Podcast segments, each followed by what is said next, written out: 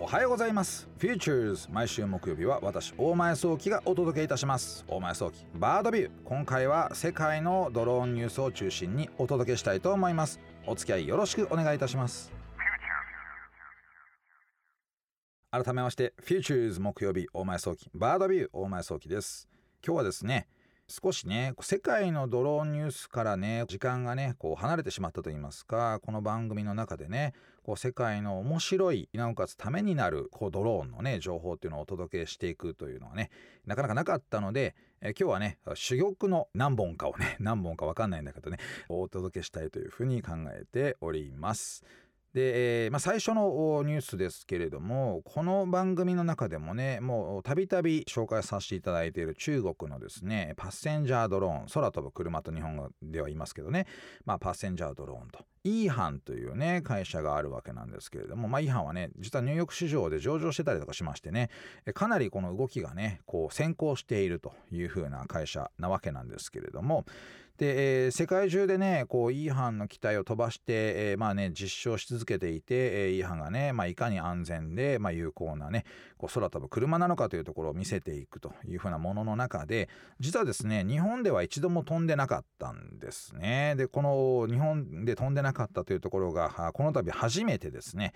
飛ぶというふうな実証実験ができたというニュースが飛び込んでまいりましたまあね結局そのイーハンという中国の会社が日本で飛ばしたのでどっちの海外のニュースなのか日本のニュースなのかちょっとねこう微妙なラインですけれどもまあ企業で切った時には海外のニュースかなというところでお伝えしていきたいなと思います。でねこれ飛んだ場所はですね岡山倉敷水島航空宇宙産業クラスター研究会というところはですね岡山の航空基地で開催したイベントの中でえー、こう飛ばしたというふうなことでですね。これねあの、まあ、関係者に少し私あのね、えー、インタビューしたんですね、まあ、メールなんかでインタビューさせていただいてどれぐらい苦労があったのかというところなんですけれども、まあ、とにかくですね、まあ、このサイズ感つまり人が2人乗るようなサイズのドローンをですね日本で飛ばすっていうのはなかなか難易度が高かったということもありましていわゆるですねその空の安全が確保できるところで、まあ、高さをある程度こう絞って制限しまして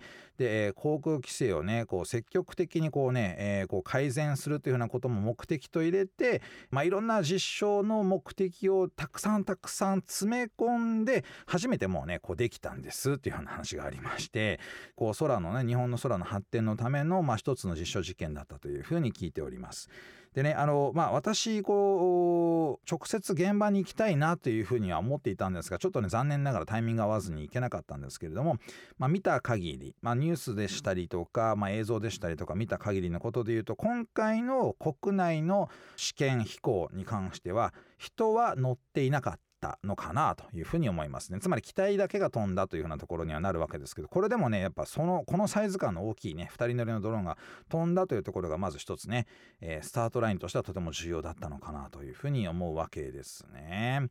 で、えーまあ、倉敷でしたりとか岡山っていうのはですねこのいわゆるその船造船でしたりとか古くは、まあ、飛行機もですね一部作っていたりとかしまして、まあ、あの飛行機を作るというその一部のね、えー、メーカー機能みたいなものもあったりとかする場所でして割とですね航空産業に非常に近いエリアというふうに私も聞いておりまして、まあ、その中でやっていくことによってで、まあ、日本の中でのその空の新しい幕開け空飛ぶ車パッセンジャードローンのですね、え強い関心を呼び込もうというようなところも一つ趣旨にはあったんじゃないのかななんていうふうに思いますね。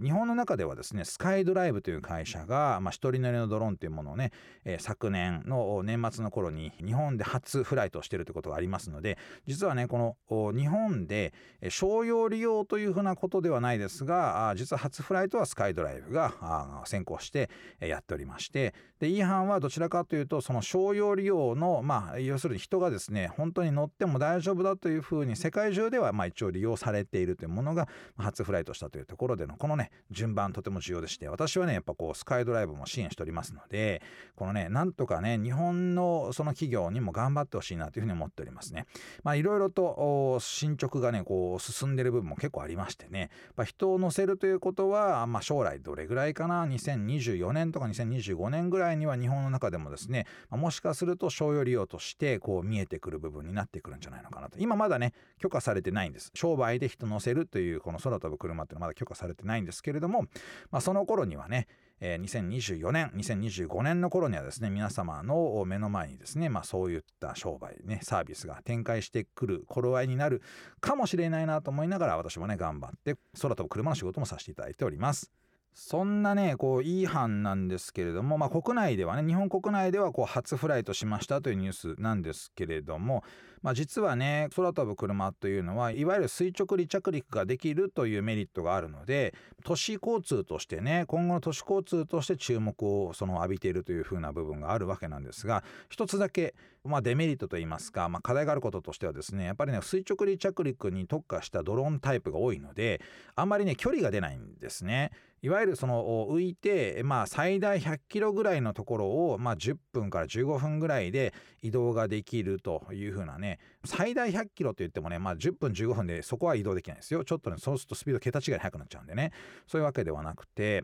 まあ、100キロぐらいの距離が移動できて、まあ、10分ぐらい乗ることをその想定した使い方が多いというふうなことが、まあね、スペック上ではよく言われていることなんですけれどもやっぱりですねスピードはま出ないんです。まあ、言ってもねこう100まあそうだな。時速まあ時速60キロとかですね。まあそんな感じになるわけですね。だから100キロ行こうとすると1時間ちょっとかかっちゃうという形の計算になるわけですけれども。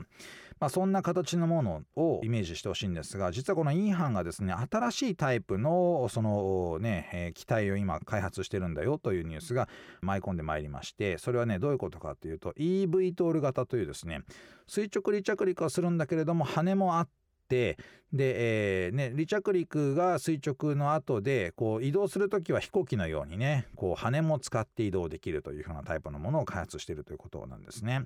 型番としまして今のところね VT30 というふうな型番になっているようですけれども、まあ、これはですね最大300キロの距離を最大100分飛行できるというふうなことで、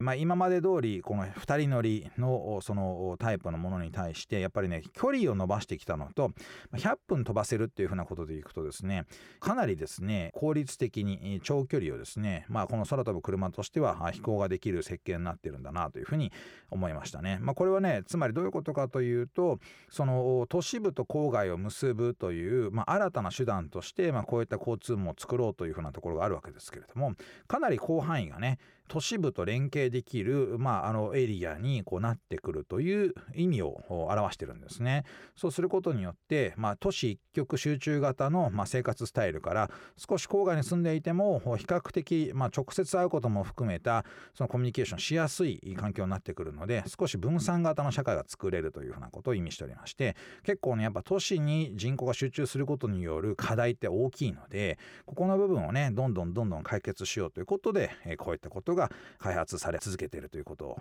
になるのかなというふうに私はねご理解しております、ま、いずれにしてもですねこういった形でどんどんどんどんやっぱ技術は進歩してまいりましてまだねスタートしたばかりの空飛ぶ車パッセンジャードローンの世界ですけれどもどんどんどんどんね新しい機体新しい技術が出てきておりますので引き続きね私もウォッチしていきたいというふうに考えております。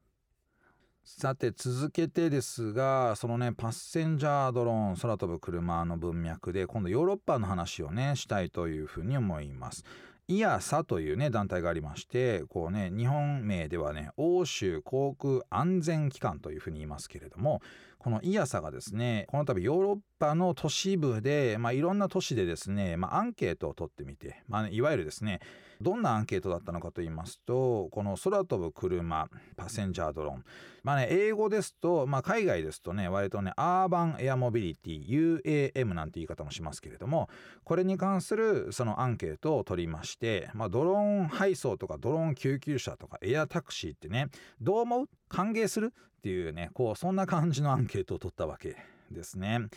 質問の内容としましては安全性とかセキュリティとか騒音とかですね。またねこの面白いところとしましては野生動物の影響に対する懸念でしたりとかね。こういった部分ね、まあ、ちゃんとインタビューをしましてアンケートも取りましてで、えー、まあ結果として回答者の83%がこのアーバンエアモビリティ空飛ぶ車ですねに対して極めてね、まあ、前向きなあの初期の態度を示しているというふうなことが結果として見えてきたってことなんですね。でこれ、ね、初期態度っていうものがやっぱりねこうポイントなんだなと思いましてこうドローンの業界とかですね例えばこの空飛ぶ車っていうふうなものを考えている人たちの間ではやっぱ社会実装の中で社会需要性というねことがとても重要な課題題だよねっていうふうによく言われておりますね。これは何かというとやっぱりねこう日本国内でいろんな実証実験私もねこう見たりとか聞いたりとかしているところの中で周辺の住民の方がね、まあ、見てましたと。でそこで私ちょっと何度かアンケート、まあ、インタビューですねしたことがあるんですけれども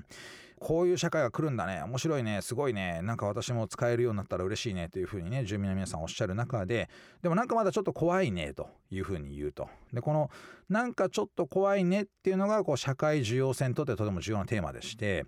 便利になることとなんか怖いってことはやっぱりねこう相反しているように見えて、まあ、ここちゃんと文脈を整理していかないとなかなか技術的な実装が進まないなというふうに思うわけですね。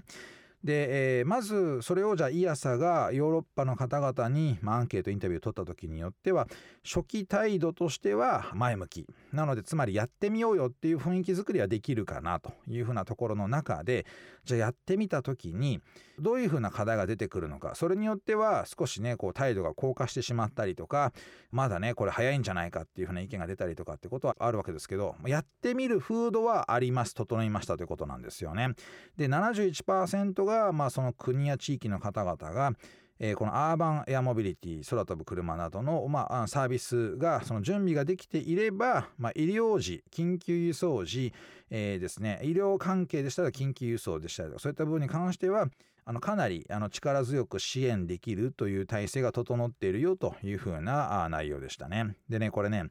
この調査ではですねヨーロッパの6つの都市で4000人の市民を対象にして40を超えるですねインタビューをしているということもありましてかなりね濃い内容でまあ何と言いますか評価としてねこのアンケートとかインタビューの評価としてはかなりねいわゆるこうズレのないと言いますかおそらく市民感情をちゃんと捉えてるんじゃないのかなという規模感のものになってましたね、まあ、ちなみに選ばれた都市はですねバルセロナとかブダペストとかハンブルクミラノとかですね。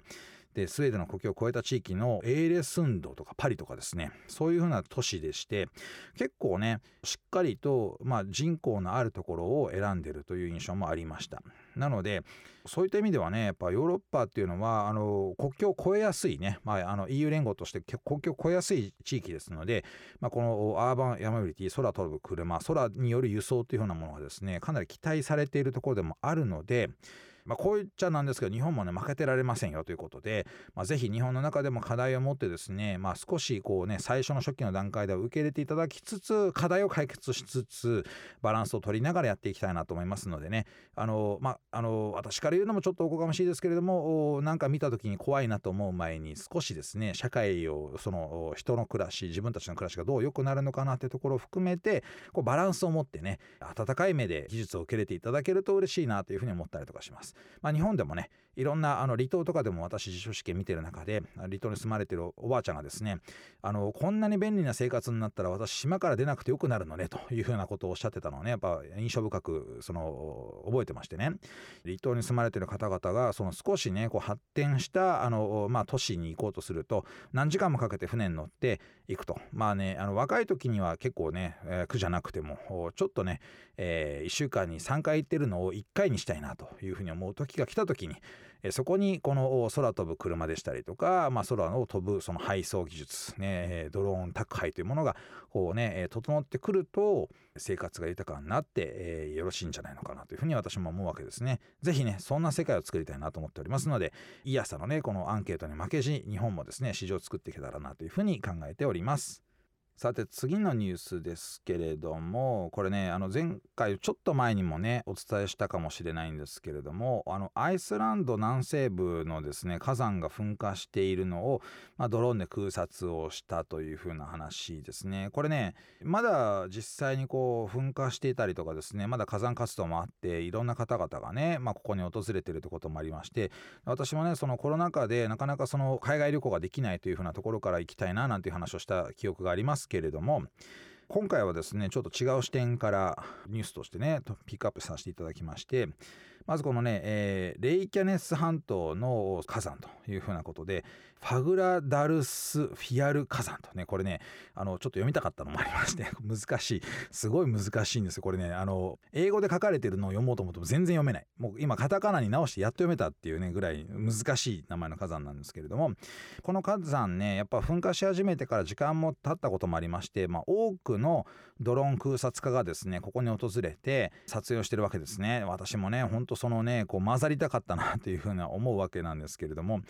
この噴火が起こったのは800年ぶりということもありまして人間がねこう記録に残すと、まあ、映像的写真的記録に残すということで初めてになるわけなんですが、まあ、そんな中でちょうどたまたま偶然ですねやっぱりその DJI の FPV ドローンというですねこう一人称視点で飛ばすことのできる、まあ、ドローンレースのようなねローンレーサードローンのような形のドローンが発表されて私も実はですねこれを、まあ、いろんなそのドローン飛ばせるエリアで飛ばしてきてこの一人称視点による体験っていうのをしてみてる中で結構ねこのドローンによる撮影でたくさんやっぱあの火山撮られているんですよ。動きがね機敏なのもあってですね非常に面白いいい映像撮れてる中で一人ね猛者が現れたんですよ。もう突っ込んでっちゃう。これね突っ込んでっちゃって消失してるんですね ドローンが。まあ結果的にね溶岩の中で溶けて普通にねこう溶岩の成分になっただけってこともあるんですけれども これがねすごいんだな。いや突っ込む人現れるんじゃないかなと思ってたけどねほんと突っ込んじゃいまして。でなんとねこれ映像残ってるんですよ。このドローンの特徴はね実はドローン側で撮影しているものを映像として残すためのマイクロ SIM カードをねあマイクロ SIM じゃないマイクロ SD カードを入れて撮影するっていうこともできるんですけどなんとですねこの手元のその目で見る方のユニットねこうそのモニターユニットの方でも実は動画が録画できましてその動画を録画できることによって突っ込んでいって消えるギリギリまでの映像が残ってるんですね。これはね、まあ、衝撃的です。多分ね本当に突っ込もうと思ったのか回避しようと思ったのかってことでこれ実はドローン界隈の方々では意見が分かれるところがありまして私はねおそらくギリギリ生き残れる可能性を含めて飛んだんだけど無理だったにかけてましてね。あのちょっとね最後の方で突っ込みに行くんじゃなくて少しね水平より上向きにこうね角度変えた形跡がちょっとあったので生き残れたらいいなでも無理だったら仕方がないかなまあいいかなこれで YouTube に上げたらすごいビューが取れるからそれでもしかしたら回収できるかなみたいなことを考えてやったんじゃないのかななんていうふうに思いながらですねこれね羨ましいことこの上ないと思ってね見ておりました。お送りしてまいりました Futures on My 早期バードビューいかがでしたでしょうか？まあね今回海外ニュースというようなことでいきますと、まあ、イヤサねヨーロッパの方でのこのドローンパッセンジャードアーバンエアモビリティというふうなところがあ、ね、初期の段階としては受け入れられやすいというふうなところが見えてきたというところもありまして、まあ、ますますですねこのドローン界隈この産業というものがですね、えー、徐々にこの世界中でこう浸透し始めて人々の世の中人々の世の中の暮らしをですね良くしていく方向性なんじゃないのかなと思っていただけているというふうなところが一つ見えてきたのは私としても嬉しいですしこれからもですね、まあ、本当皆さんのその生活をどのように良くしていくのか人間社会がどう変わっていくのかというところに、まあ、私もですね興味を持ちながらあの真剣にね事業としてやっていきたいと思いますので皆さんぜひですね、え、そういった意味でも日本国内でもですね盛り上げていっていただけたらなというふうに考えております、えー、ぜひよろしくお願いいたします。さて、え、番組へのメッセージお待ちしております。OD にある番組 Futures のメールフォームからお送りください。OD では番組情報のほか音声ポッドキャスティングも配信しております。また音声ポッドキャスティングは Spotify でも配信しております。Futures 大前早期バードビューで検索してみてください。番組 Facebook ページでも発信しております。Futures 大前早期バードビュー私とはまた来週お会いしましょう。